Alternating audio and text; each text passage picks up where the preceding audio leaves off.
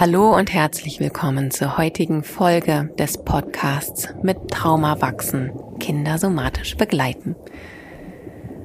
Ab dieser Folge werden wir das Konzept des Podcasts etwas verändern. Ich werde nicht mehr alleine hier sein. Heute wird mich Corinna, Corinna Nordhausen begleiten. Ab und an wird mich Dorina Hüser, meine Mitarbeiterin im Team bei Helper Circle begleiten, so dass die Podcast-Folgen einfach noch ein bisschen lebendiger werden, sodass wir einfach miteinander quatschen und das Mikro, die Aufnahme dabei laufen lassen. Ich hoffe, dass du das genauso spannend finden wirst wie ich. Die heutige Folge wird mit Corinna und mir sein und obwohl ich eigentlich eine ganz andere Folge für heute geplant hatte, habe ich aus, naja, aktuellem Anlass das Thema die Begleitung von Kindern bei Trauer, von Kindern und Jugendlichen bei Trauer ins Programm aufgenommen. Heute vor einer Woche ist meine Mutter verstorben. Sie ist kurz vor Weihnachten gestürzt und ja, hatte so schwere Hirnverletzungen, dass sie nicht mehr aufgewacht ist. Und da stand ich dann plötzlich mit meiner eigenen Trauer und gleichzeitig als Trauerbegleiterin meiner Kinder, die sich von ihrer Moma verabschieden mussten. Und weil ich in dieser Zeit so wertvolle Unterstützung hatte und gemerkt habe, was es für einen Unterschied macht, vorbereitet zu sein. Natürlich war ich nicht vorbereitet auf den Tod meiner Mutter, aber es war nicht meine erste Begegnung mit dem Thema Tod und Sterben. Und das macht einen Unterschied, sowohl für mich als auch die Begleitung meiner Kinder dabei. Und darüber, ja, unterhalte ich mich mit Corinna von dir, die übrigens einen maßgeblichen Anteil an meiner Unterstützung auch hatte. Genau. Das möchte ich gerne mit dir teilen und auch Erfahrungen aus der Praxis mit dir teilen, denn dort tauchen ja auch immer wieder Kinder und auch Erwachsene auf, die trauern aus den unterschiedlichsten Gründen. Bevor wir mit der Episode beginnen, möchte ich dich noch einmal auf die Angebote diesen Monat bei Helper Circle aufmerksam machen. Also es gibt nach wie vor die Angebote Good Night for a Good Day. Jeden Dienstag um 21 Uhr praktizieren wir gemeinsam in der Zoom-Gruppe die SOS-Übungen. Ein Raum mittlerweile, den ich super gerne mag. Und jeden zweiten Donnerstag im Monat finden die, die Let's Talk About Nervensystem Veranstaltungen statt. Diesen Monat haben wir wieder zwei Stück davon. Heute in einer Woche ist es das Thema Fight Flight, also Kampf, Verteidigung und Flucht, was wir uns genauer anschauen werden. Zwei Wochen später schauen wir uns dann die Erstarrung an als Überlebensimpuls. Zwei ganz, ganz spannende Modi, in denen wir uns manchmal befinden. Was aber neu ist, diesen Monat, also nicht neu allgemein im Programm, sondern jetzt startet endlich wieder eine Runde, das Multiplikatorinnen-Training. Und zwar, also ich muss ja zugeben, ich bin ziemlicher Fan von den SOS-Übungen.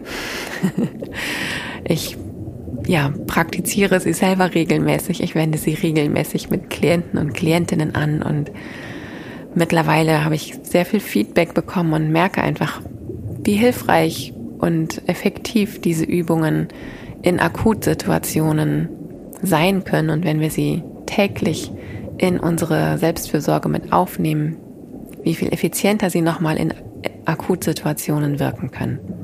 Sowohl für Einzelpersonen als auch für Gruppen. Und wenn du vielleicht schon das SOS-Training, das Einführungs-, den Einführungsworkshop mitgemacht hast oder das Training zum bzw. zur SOS-Übungsleiterin für Kinder, dann hast du vielleicht auch Blut geleckt, wie so manch anderer, wie so manch andere. Und hast vielleicht, wie ich, schon mal den Dank Gedanken gehabt, Mensch, wäre das nicht toll, wenn einfach alle Kinder dieser Welt und alle Erwachsenen dieser Welt diese Übungen zur Verfügung hätten, um sich in Akutsituationen regulieren zu können.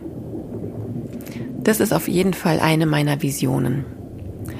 Allerdings weiß ich, dass ich das nicht alleine schaffe. Dafür brauche ich Unterstützung und dafür habe ich das Multiplikatorinnen-Training ins Leben gerufen. Dort werde ich all diejenigen ausbilden, die mit mir zusammen diese Vision Wirklichkeit werden lassen. In dem Multiplikatorinnen-Training kriegst du alles von mir an die Hand, was du brauchst, um dich sicher genug zu fühlen, um die Übungen weitergeben zu können. In eigenen Seminaren und Workshops, in Kitas, in Schulen, in Familien, Familienzentren, Jugendämtern und so weiter und so fort.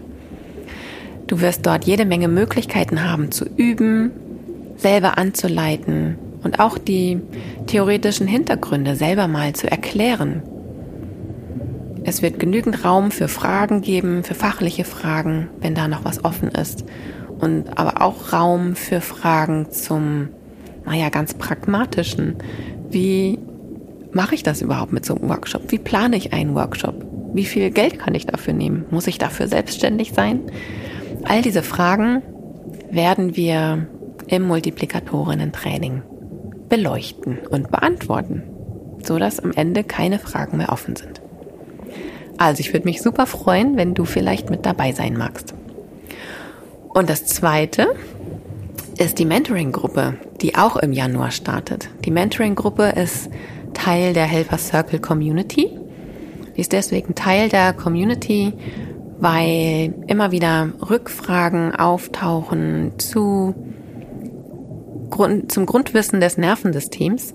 Und in der Community kann ich dann einfach immer auf die Let's Talk About Nervensystem Veranstaltungen und andere Let's Talk About Veranstaltungen verweisen, sodass dort einfach viel mehr Material zur Verfügung steht, auf das die Teilnehmenden zurückgreifen können.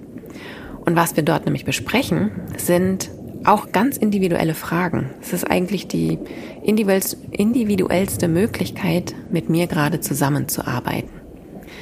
Wenn du also ja das Wissen zu den Übungen schon hast und ja vielleicht angefangen hast, sie in deiner Schule mit in deiner Klasse umzusetzen, anzuwenden, in der Kita anzuwenden oder mit deinen Kindern anzuwenden, dann hast du vielleicht schon kleinere und größere Erfolge damit gefeiert und hast aber vielleicht auch gemerkt, dass an der einen oder anderen Stelle, hm, das ganz schön tricky war oder auch vielleicht gar nicht so geklappt hat, wie du dir das vorgestellt hast.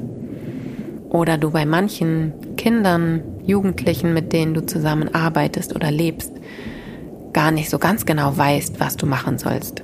Also jetzt gar nicht nur in Hinblick auf die SOS-Übungen, sondern allgemein auf die Arbeit mit traumatisierten Kindern oder auch in deiner traumapräventiven und traumasensitiven Arbeit. All die Fragen, die dort auftauchen, kannst du in der Mentoring-Gruppe stellen. Ich werde als ja, Fachfrau fürs Nervensystem da sein und meinen Blickwinkel mit reingeben.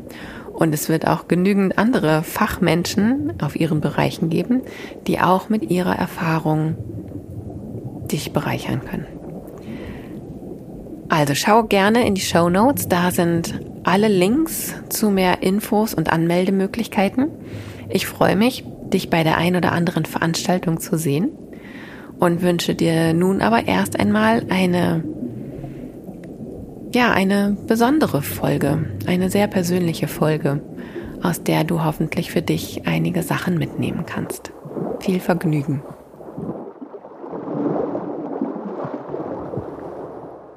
Hallo Corinna, schön, dass du mit mir heute da bist. Ähm, es ist die erste Folge, die wir quasi jetzt zu zweit machen, wo ja, du mir Fragen stellst, aber wir auch teilweise im Gespräch miteinander sein werden. Der ein oder die andere kennt dich vielleicht schon, aber vielleicht magst du in dieser ersten gemeinsamen Folge dich selber noch mal einmal kurz vorstellen. Ja, sehr gerne. Hallo Kati. Und vielen lieben Dank für die Einladung. Ähm, ich bin Corinna, Corinna Nordhausen. Ich bin eine der Gründerinnen von Traudigkeit. Ähm, ganz ursprünglich bin ich, habe ich Kinderkrankenschwester gelernt und habe eine Ausbildung zur Trauerbegleiterin gemacht, habe einige Jahre in einem Kinderhospiz gearbeitet und dort äh, viel Erfahrung in der Begleitung sterbender Kinder und ihrer Familien gesammelt. Habe eine Zeit lang als Reittherapeutin gearbeitet und bin dann Mama geworden und nach der Elternzeit Während der Elternzeit habe ich Traudigkeit gegründet. ähm, und bin jetzt seit zwei Jahren circa mit Traudigkeit sichtbar und gebe dort Workshops. Äh, wir haben einen Online-Kongress veranstaltet und richten uns hauptsächlich an Fachkräfte, die mit sterbenden Menschen in Berührung, in Verbindung kommen, die mit sterbenden Menschen und ihren Familien, ihren Zugehörigen arbeiten und schauen da, legen den Fokus drauf, was braucht der Mensch, der stirbt und was brauchst du, um diesen Menschen gut begleiten zu können. Das bin ich. ja, und neben unserer fachlichen Verknüpfung verbindet uns mittlerweile auch echt eine sehr schöne Freundschaft miteinander. Und ja, also auch, wir haben ja hier so eine kleine Sonderfolge außerhalb der Reihe äh, im Podcast eingebaut, aus gegebenem Anlass. Der eine oder die andere hat es vielleicht mitbekommen. In der Woche vor Weihnachten ist meine Mutter schwer gestürzt und ist ja dann am 30. Dezember an ihren schweren Hirnverletzungen einfach auch gestorben. Und das war für uns Geschwister und für meine Kinder natürlich irgendwie eine ziemlich besondere Zeit. Und ja, in dieser Folge würde ich gerne tatsächlich ein bisschen darüber erzählen, wie es mir in der Zeit ergangen ist und wie ich als Mama für meine Kinder da sein konnte und wie es aber auch eben in der Praxis ist. Da begegne ich ja auch immer wieder Trauer. Mhm. Und ja, du, Corinna, hast mich in der Zeit eben auch total gut unterstützt. Ähm, Gerade in der Zeit, als es noch gar nicht klar war, wie es meiner Mutter geht und als es dann klar war, dass sie nicht wieder aufwachen wird, da war es einfach super hilfreich, dass du da warst. Das, das ist schön, ja, es ist schön, das äh, nachträglich zu hören dann äh, was reingegeben haben zu können und gerade auch so in dieser Freundschaft das Gefühl, da sind wir, glaube ich, ja beide mit unseren Themen auch immer wieder dran, ne? Ähm, handlungsfähig zu sein. Ähm, mein Gefühl, auch was für dich tun zu können, dich unterstützen zu können an der Stelle. Ja, ja das war wirklich so wahnsinnig hilfreich. Also sowohl du als auch Anne von Bohana oder Mechthild Schröter-Rupipa vom Lavia Familientrauerbegleitungsinstitut. Also ich hatte selber das Gefühl, ich war so gut, ich sag mal, flankiert. Also links, rechts, hinten standet ihr und es war einfach so hilfreich von dir, diesen ganzen Palliativprozess. Ich meine, da bist du ja wirklich Fachfrau und kennst die ganzen Fachbegriffe, konntest mir das übersetzen, was ich von den Ärzten irgendwie gehört habe. Du hast mir gesagt, ähm, dass es möglich ist, Menschen dann von der Intensivstation auf die Normalstation zu bringen, wenn sie im Palliativstadium sind, palliativ behandelt werden und ich habe das dann initiiert und ich habe dann nachher vor Ort eben auch erfahren, was es für einen Unterschied macht. Also meine Mutter lag dann eben noch auf der Intensivstation und dann ist jemand eben an 5000 Geräten angeschaltet. Alle fünf Minuten fängt irgendwas an zu piepsen. Ähm, dann kommen immer wieder Leute rein. Wir saßen da und haben uns von unserer Mutter verabschiedet im Grunde. Und immer wieder, ja, dann piepste es in, aus irgendeinem anderen Zimmer, dann wurde es hektisch auf dem Flur. Dann piepste es wieder bei meiner Mutter im Zimmer.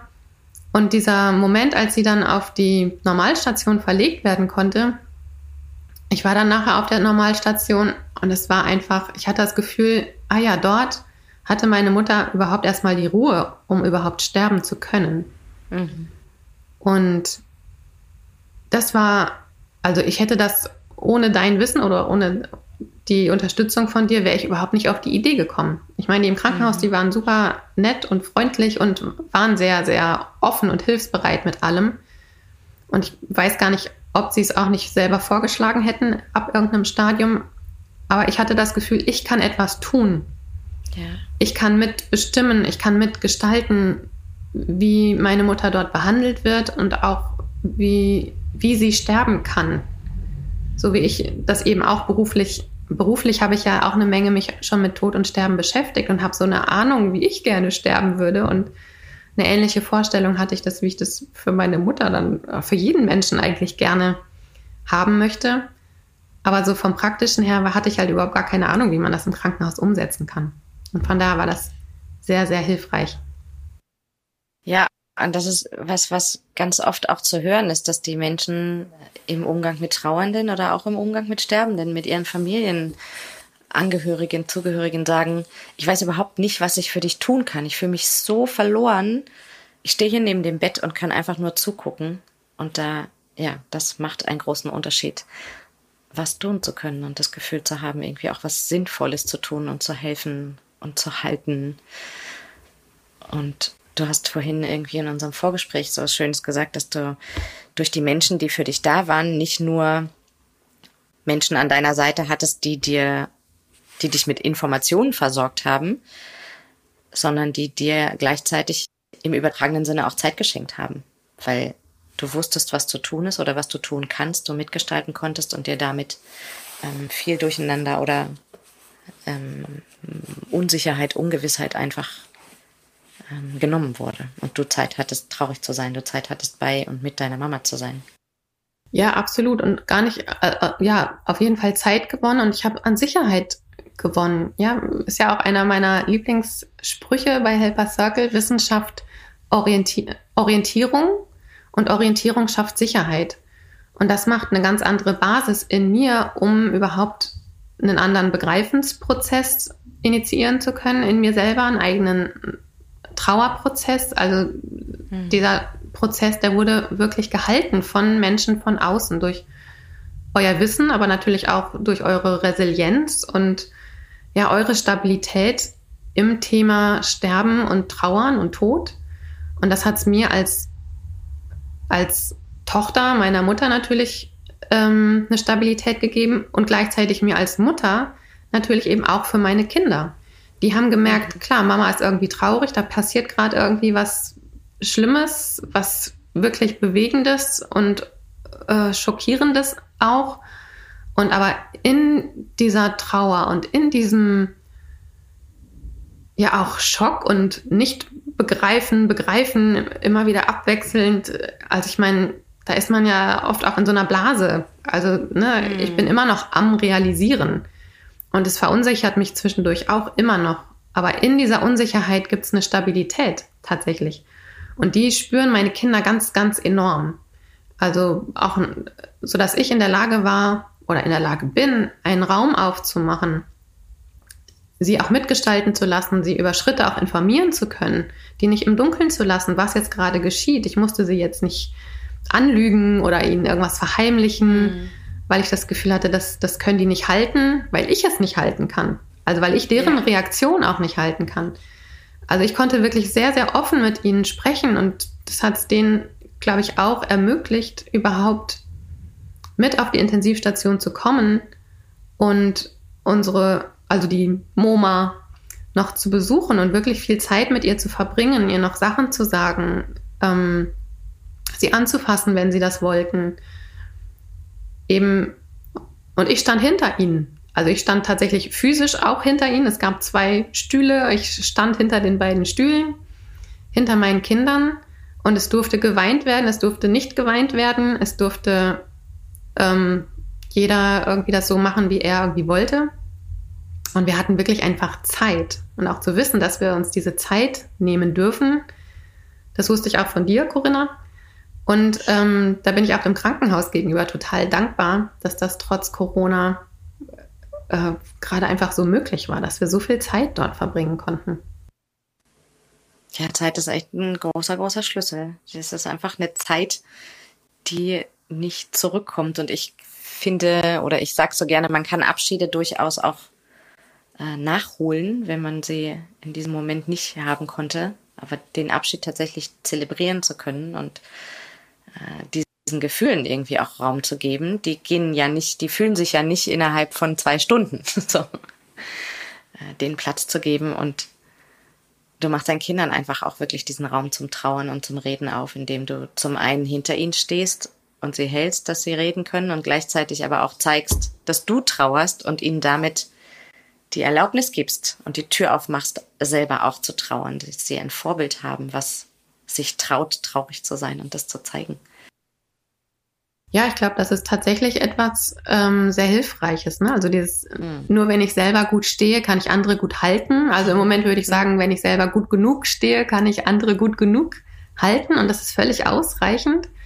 Und ich meine, das erlebe ich ja nicht nur bei jetzt in meiner Situation und mit meinen Kindern, sondern auch in der Praxis ja immer wieder. Mhm. Ähm, wenn ich mit Kindern arbeite, gerade Kinder sind ja, also ich habe auch Kinder in der Praxis mit Trauerprozessen und dabei ist es gar nicht immer, dass jemand verstorben ist. Manchmal ist es eine Trennung der Eltern, mal ist es äh, der Tod eines Haustieres, mal ist es ein Umzug, mal ist es der Wegzug der besten Freundin oder auch ähm, ja die beste Freundin oder der beste Freund, der gerade irgendwie nicht mehr BFF ist, Best Friend Forever. Das sind ja für uns Erwachsene manchmal Dinge, die wir ganz anders einordnen können als Kinder. Für die ist dieser mhm. Verlust dann wirklich existenziell. Also da ist dieser Mensch, der gesagt hat, ich bin deine beste Freundin für immer und ewig, ist auf einmal nicht mehr beste Freundin für immer, immer und ja. ewig. Und das äh, fühlt sich, kann sich anfühlen wie ein Tod. Ja, es kann die gleiche Trauer auslösen. Oder auch der, oder auch Corona gerade, die ganzen Einschränkungen können auch ja einen Verlust von Normalität, einen Verlust von den Dingen, die wir ständig gewohnt sind zu tun, unsere Sportsachen oder uns mit Leuten treffen. All das kann verschiedenste Arten von Trauerreaktionen auslösen. Und wenn die auf Verständnis stoßen bei Erwachsenen, das macht schon mal einen ganz großen Unterschied ja, dieses Gefühl, ich habe gerade nochmal auch an einen Schulwechsel gedacht, ne? Oder der Wechsel vom Kindergarten in die Schule. Das ist ja auch ein großer Verlust und ein Neuanfang. Ähm, und, und häufig in unterschiedlichsten Trauerreaktionen werden Kinder, glaube ich, auch einfach unterschätzt, weil sie versuchen mitzuhalten, weil sie sich versuchen ins Familiengefüge reinzugeben, weil sie nicht auffallen wollen, weil sie nicht zur Last fallen wollen, den Eltern nicht noch zusätzlich Kummer machen wollen und dann wirken sie oft weniger belastet, als sie eigentlich sind.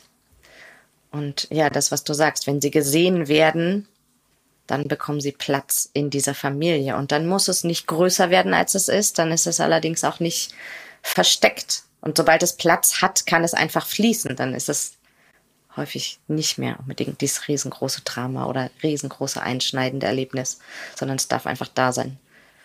Ja, absolut. Und das, und das ist auch also gerade bei Kindern und ich erlebe es aber auch bei mir als Erwachsener, ich habe meine Momente, wo ich wirklich weine und trauere und auch irgendwie gerädert bin oder fünf Stunden irgendwie am Handy sitze und denke, oh, was habe ich denn jetzt gemacht? Verdammt, äh, vor mich hin daddel und überhaupt nichts Sinnvolles gemacht habe.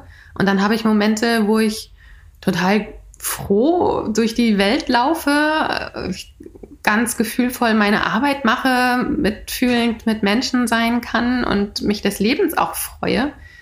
Und dann kommt wieder ein Moment, wo ich traurig bin. Und das kann sich, also wechselt sich ja bei mir schon manchmal von Sekunde auf die Sekunde irgendwie. Und bei Kindern ist das noch mehr. Also diese Pfützentraurigkeit, von der man ja bei Kindern spricht. Also die springen manchmal von einer Pfütze zur anderen. Und die eine Pfütze ist halt dann gerade traurig, dann weinen sie halt oder drücken ihre Trauer aus, so wie sie das eben machen.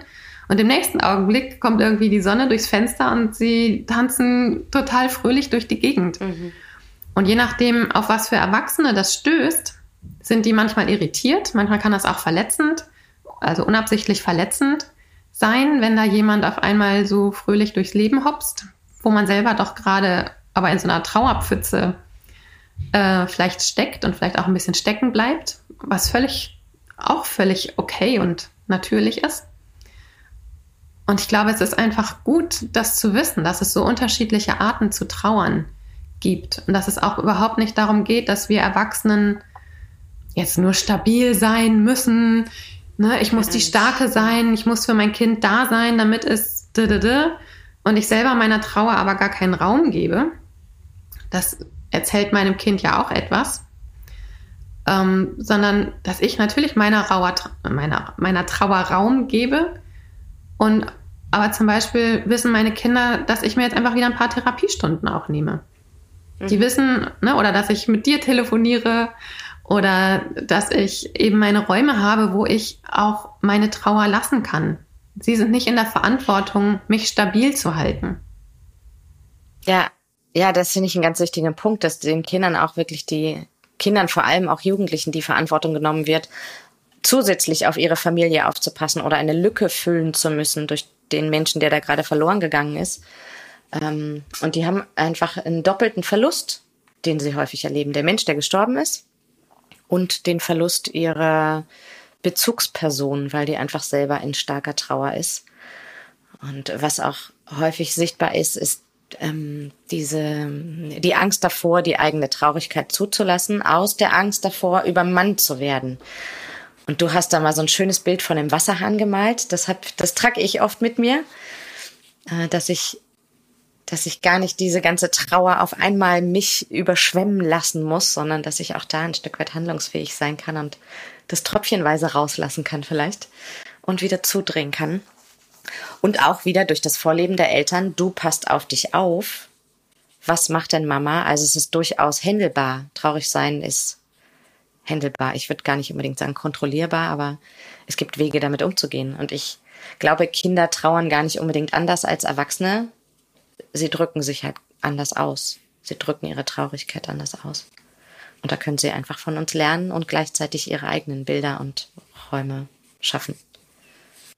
Ich glaube, in erster Linie können wir auch erstmal noch von den Kindern lernen, weil ich glaube, dass wir tatsächlich ganz ähnlich veranlagt sind zu trauern, dass wir Erwachsenen oft aber natürlich ganz viel dieses man müsste und ich müsste jetzt eigentlich so und man macht das so mhm. und man sollte und was sollen denn die Leute denken oder in welchen Glaubenssätzen wir auch immer irgendwie unterwegs sind.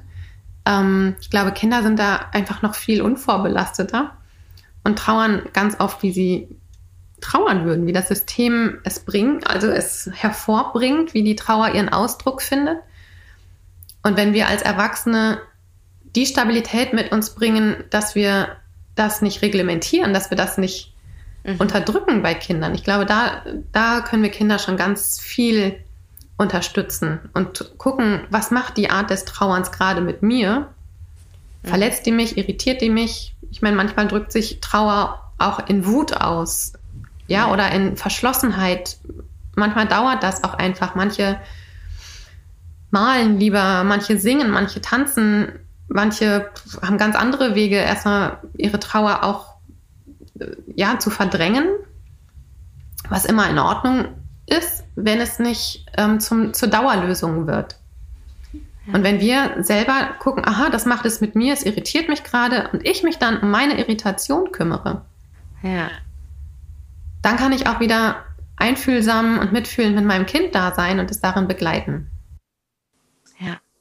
Und was das mit sich bringt, ist ein, also diese Gefühle zu begleiten, was ja häufig kommt, ist das Gefühl, ich möchte dir das gerne nehmen, ich möchte dir deine Traurigkeit nehmen, ich möchte dir deine Wut nehmen.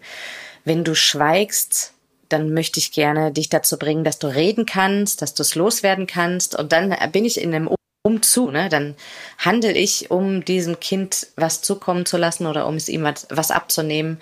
Und dieser kleine Dreh am Kompass zu sagen, ist es okay, wenn du schweigst? Ist es okay, wenn du wütend bist? Ist es okay, wenn du weinst? Was auch immer du tust, wie auch immer du deine Trauer ausdrückst, sie ist okay und ich möchte sie gar nicht wegmachen, sondern ich sehe sie. Ja, und wenn sie dann zum Vorschein kommt, dass sie auch gar nicht gelenkt werden muss mhm. oder in irgendeine Form, die wir uns als, die wir, manchmal haben wir eine Vorstellung von Trauern. Und ja. wenn wir dann wollen, dass das Kind eben auch in dieser Form trauert, dann funktioniert es eben manchmal nicht. Aber wenn wir es schaffen, einfach da zu sein und Container zu sein, Arme zu haben, die sich quasi manchmal in echt, manchmal virtuell, manchmal nur energetisch quasi hinter unser Kind und unser Kind umarmen und damit halten mit dem, was ist. Und ich meine, das gilt nicht nur für Trauer, das gilt irgendwie für, für ein kaputtes Knie, für eine Schürfwunde, für Schmerzen, für was auch immer. Wenn wir es halten können, dann kann es, hat es einfach Raum, sich Ausdruck zu verschaffen und dann eben auch rauszugehen aus dem Körper. Also das, was innen drin ist, verschafft sich einen Ausdruck nach außen. Das Kind ist nicht damit alleine. Ich weiß gar nicht mehr, wer das gesagt hat, ob es Peter Levin war oder irgendjemand aus der Traumaszene. Ähm, es sind gar nicht die schlimmen Dinge, die traumatisieren, sondern die schlimmen Dinge, bei denen Kinder alleine ja. sind. Ja. Und ja, da habe ich immer wieder dieses Bild von, ich lege meine schützenden Arme in ausreichend Abstand, dass es auch nicht zu nah ist manchmal. Aber dass ich es einfach halte und es ist einfach okay. Und manchmal reicht es auch an, hm, Ja, so ist es gerade. Ja, ist richtig fast schwer auszuhalten. Kann ich total verstehen. Komm, wir setzen uns da gemeinsam mal mit hin. Komm, wir, wir sind zusammen einfach gerade traurig. Ist manchmal viel hilfreicher. Ja.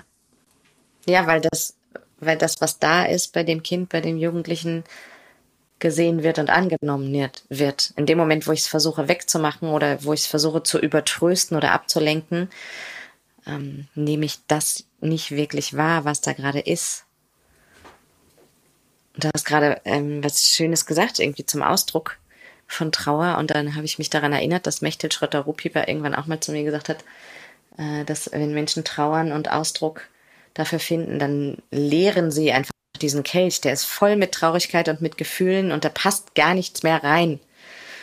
Ähm, und dass dann so eine, so eine Gefühlsstumpfheit da ist. Und wenn es raus kann, wenn es fließen kann, dann ist auch wieder Platz für neue Traurigkeit oder für andere Gefühle. Das fand ich ein ganz schönes Bild.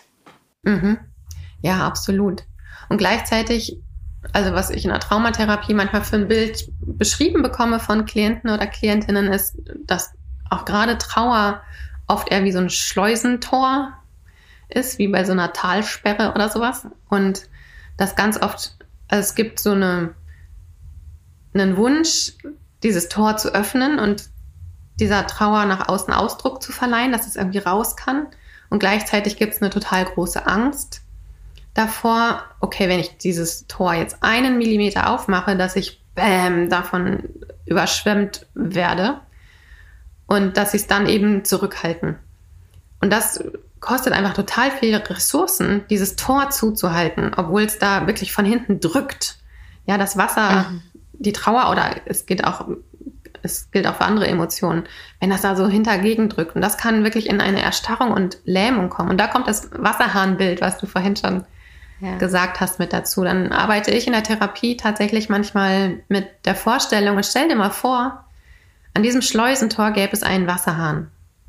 Und du kannst ihn bedienen. Du kannst entscheiden, wie viele Tropfen du gerade rauslässt. Und wenn es ein Tropfen gerade ist und du merkst, du kannst etwas von diesem Druck ablassen, von dieser Trauer, von diesem Gefühl ablassen, ohne dass du überschwemmt wirst.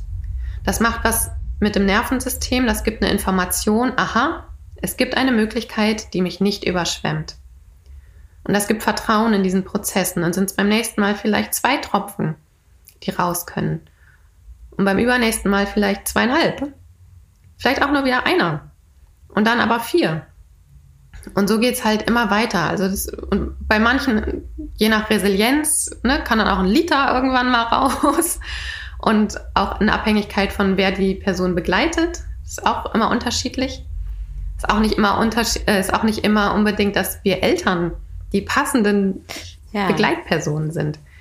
Also bei meinen jugendlichen Kindern oder auch in der Praxis, äh, ja, genau, ich habe einen ähm, begleite eine Familie, da ist einfach ein Geschwister gestorben und das ähm, ja, lebende Geschwisterkind, das lässt aus der Familie überhaupt niemanden dran und es lebt sein Leben, also ist ein Jugendlicher, ein junger, erwachsener Mensch mittlerweile, der dem Jugendlichen merkst du überhaupt nicht an, dass er eigentlich trauert. Der will einfach ganz viel Normalität haben. Der macht Party, der hat sein Abitur gemacht, der feiert, hat eine Freundin, äh, lebt sein Leben und das hat die, den Rest der Familie total irritiert, zum Beispiel. Mhm. Dass da wie so eine Gefühllosigkeit auch ist. Mhm. Und da war es total wichtig, dass diese Familie auch Vertrauen da rein bekommt, dass dieser junge Mensch irgendwann im Leben den Zeitpunkt und den richtigen Ort hat, um dieser Trauer Raum zu geben. Das kann manchmal sein, dass jemand dann erstmal aus dem, äh, aus dem ähm, elterlichen Wohnumfeld wegziehen muss und quasi so in ein neues Leben startet und dann hat es erst Raum, weil es vorher noch viel zu nah dran war. Und dann kann es sein, dass es erst zehn Jahre später bearbeitet wird. Ja, das Gefühl, den Eltern nochmal zusätzlich zur Last zu fallen, ne? Oder sich einfach auch so verletzlich zu zeigen, Ja, das kommt da, glaube ich, auch viel mit rein. Und was, was glaube ich, bei Jugendlichen einfach auch eine Rolle spielt, ist dies, ähm, ich möchte an meinem Leben teilhaben weiter. Also ich möchte Teil meines Lebens sein können und meine Freunde treffen und die können es vielleicht nicht immer so gut halten. Und dann ist es auch, schafft es ja auch ganz viel Platz für schöne Momente, für Leichtigkeit, für Humor, für Lachen, für Verliebtsein. All das sind ja auch Momente, die tragen in der Trauer. Und da, ja, wie du sagst, dann ist es, hat es vielleicht fünf oder zehn Jahre später Platz. Und wahrscheinlich hat die Traurigkeit auch jetzt Platz, nur anders, als wir uns das vorstellen, wie sie Platz haben sollte. Ja. Ja, gleichzeitig gibt es diesen Abnabelungsprozess ne, aus, der, aus ja. den familiären Strukturen und ähm, Jugendliche wollen nicht mehr unbedingt mit der Mutti über ihre Emotionen oder ihre Gefühlslagen ja. sprechen. Das ist völlig natürlich und auch in so einem Trauerprozess. Und dann kann es sein, ähm, dass sie das entweder woanders machen oder gar nicht machen. Und trotzdem kriegen sie meinen Trauerprozess oder meinen Umgang mit Trauer mhm. und meine Angebote an sie mit. Die ja. nehmen sie dann mit für ihren Trauerprozess, der vielleicht in zehn Jahren stattfindet oder für andere Trauerprozesse, die ihnen ja vielleicht auch nochmal bevorstehen. Ähm, also auch wenn die jugendlichen Kinder gar nicht so erreichbar sind, wie wir Erwachsenen das dann manchmal uns wünschen würden, wir erreichen sie trotzdem. Also ihre Nervensysteme hören die ganze ja. Zeit mit. Mhm. Durch dein Vorleben, ja. Du kannst es formen und ein Stück weit irgendwie leiten. Ja. Jetzt haben wir schon ganz schön lange gequatscht. Viel länger schon als geplant. Ich würde gerne am, zum Abschluss nochmal sagen, also gerade für Kinder gibt es ganz viel schöne Literatur zu dem Thema. Ich glaube, ich werde einfach in die Show Notes einige Buchempfehlungen schreiben. Also mir fällt sofort das Buch von Mechthild ein, geht Sterben wieder vorbei für jüngere Kinder, aber auch, also ich habe auch als Erwachsene ganz viele ähm, tolle Fragen dort beantwortet bekommen. Also Kinder stellen Fragen. Ja. Auch manchmal unbequeme Fragen, die schockieren können. Und die für die Kinder oft gar nicht so schockierend sind, ne? Weil sie ja. nochmal einen ganz anderen Zugang oder einen ganz anderen Umgang dazu haben. Genau. Und Mechthild gibt in dem Buch einfach ganz tolle Antworten darauf. Also das ist ein Buch, was ich auf jeden Fall sehr von Herzen empfehlen kann. Und ich glaube, Corinna, du hast auch noch äh, auf Instagram, auch in deinem, in deinen Highlights hast du sogar eine ganze Sammlung an Büchern, die du mm. zum Thema vorstellst. Wir werden einfach ein paar in die Show Notes packen, glaube ich, oder? Ja, mir fällt ganz spontan ein, also es gibt schon einige Bücher auch zum Thema Trauer und Kinder und Verlust und Kinder und es gibt gar nicht so wahnsinnig viele für Jugendliche tatsächlich und da ist ja nochmal ein großer Unterschied. Und da gibt es ein wundervolles Buch von Eise Bosse, das ist eine Trauerbegleiterin und das heißt einfach so weg. Und das hat sie gemeinsam mit Jugendlichen einer Jugendtrauergruppe äh, geschrieben, erstellt. Das ist sehr empfehlenswert für den Bereich Jugendtrauerbegleitung. Genau, also schau gerne in die Show Notes unten rein. Wir schreiben einfach unsere Buchempfehlungen darunter. Es gibt sicherlich 5000 mehr, die wir vergessen. Aber es lohnt sich tatsächlich, dass wir uns als Eltern oder auch als BegleiterInnen von Kindern, ja, auch als Lehrkräfte, als ErzieherInnen, also Kinder kommen ja auch in die Schule und haben Eltern verloren, Geschwister verloren, Großeltern, Haustiere verloren oder trauern mhm. über Sonstiges. Also auch da ist es erlebt, habe ich an Schulen immer wieder auch Hilflosigkeit erlebt, wie mit nahem Verlust umgegangen werden kann. Und es ist so hilfreich, wenn es dort einfach keine Angst vor diesem Thema gibt. Denn mhm. was sonst passiert, wenn wir als Erwachsene selber Angst haben, uns mit dem Thema Trauer, Tod und Sterben zu beschäftigen, ist, dass wir auf einmal die Trauernden anfangen zu meiden. Und das ähm, macht tatsächlich einsam. Also die Trauernden macht das einsam. Die haben dann nicht nur die geliebte Person verloren, sondern verlieren oft auch ihr soziales Umfeld, weil es einen nicht sicheren Umgang mit dem Verlust gibt, weil Menschen einfach nicht wissen, wie sie mit Trauernden umgehen können, wie sie ihnen begegnen können. Da kann ich nochmal auf dein, äh, dein Freebie hinweisen. Ja. Und dann kannst du auch selber nochmal auf deinen Workshop am Wochenende hinweisen. Äh, ja, das Freebie, was du gerade angesprochen hast, das ähm, ist ein Workbook, was wir mal erstellt haben. Das sind ähm, die elf Impulse für die Begegnung mit trauernden Zugehörigen. Und das Zugehörige kann man tatsächlich in Klammern setzen, also die, für die Begegnung mit trauernden Menschen. Und das ist nochmal ergänzt um, ich glaube, zehn Impulse für die Begegnung mit trauernden Kindern. Ähm, ja, und das ähm, ist ganz hilfreich für Fachkräfte, gleichzeitig auch für Eltern, Pädagogen, PädagogInnen, äh, das ein Stück weit mit in ihre eigenen Trauerprozesse und in ihre Begleitprozesse mit reinzunehmen. Und der Workshop, den du gerade angesprochen hast, der ist äh, jetzt am 8.1. findet der statt. Ein Online-Workshop und der heißt Wenn Menschen sterben. Und da schauen wir drauf, was passiert mit einem Menschen auf körperlicher Ebene, auf zwischenmenschlicher Ebene, ähm, in einem Sterbeprozess, in welcher Sterbephase, welche Sterbephasen gibt es, wie kann ich das einschätzen. Ähm, genau, das, das, was du vorhin gesagt hast, fand ich ganz schön, das Wissenschaft Orientierung und Orientierung schafft Sicherheit. Also zu wissen, was passiert, wenn ein Mensch stirbt, ähm, gibt ganz viel Sicherheit für die Privatperson und sind ehrenamtliche ähm, Mitarbeiter angemeldet und wir haben äh, auch tatsächlich PädagogInnen aus dem, aus dem Kindergartenbereich dabei. Eine bunte Mischung, wo wir in den Austausch kommen wollen und ein bisschen von unseren Erfahrungen teilen werden.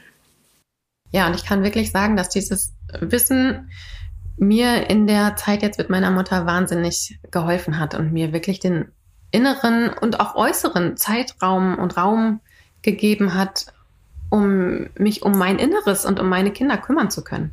Also um mich mhm. nicht erst noch damit beschäftigen zu müssen, äh, was passiert da eigentlich gerade im Außen, sondern ich hatte wirklich eine total gute Orientierung und konnte selber Entscheidungen treffen, für die ich sonst äh, äh, äh total rumgeschwommen wäre und die mich verunsichert hätten. Also ich meine, äh, am Lebensende äh, muss man auf einmal total viele Entscheidungen treffen, wenn diese, wenn die betroffene Person, die gerade stirbt, zum Beispiel keine Patientenverfügung erstellt hat oder sowas.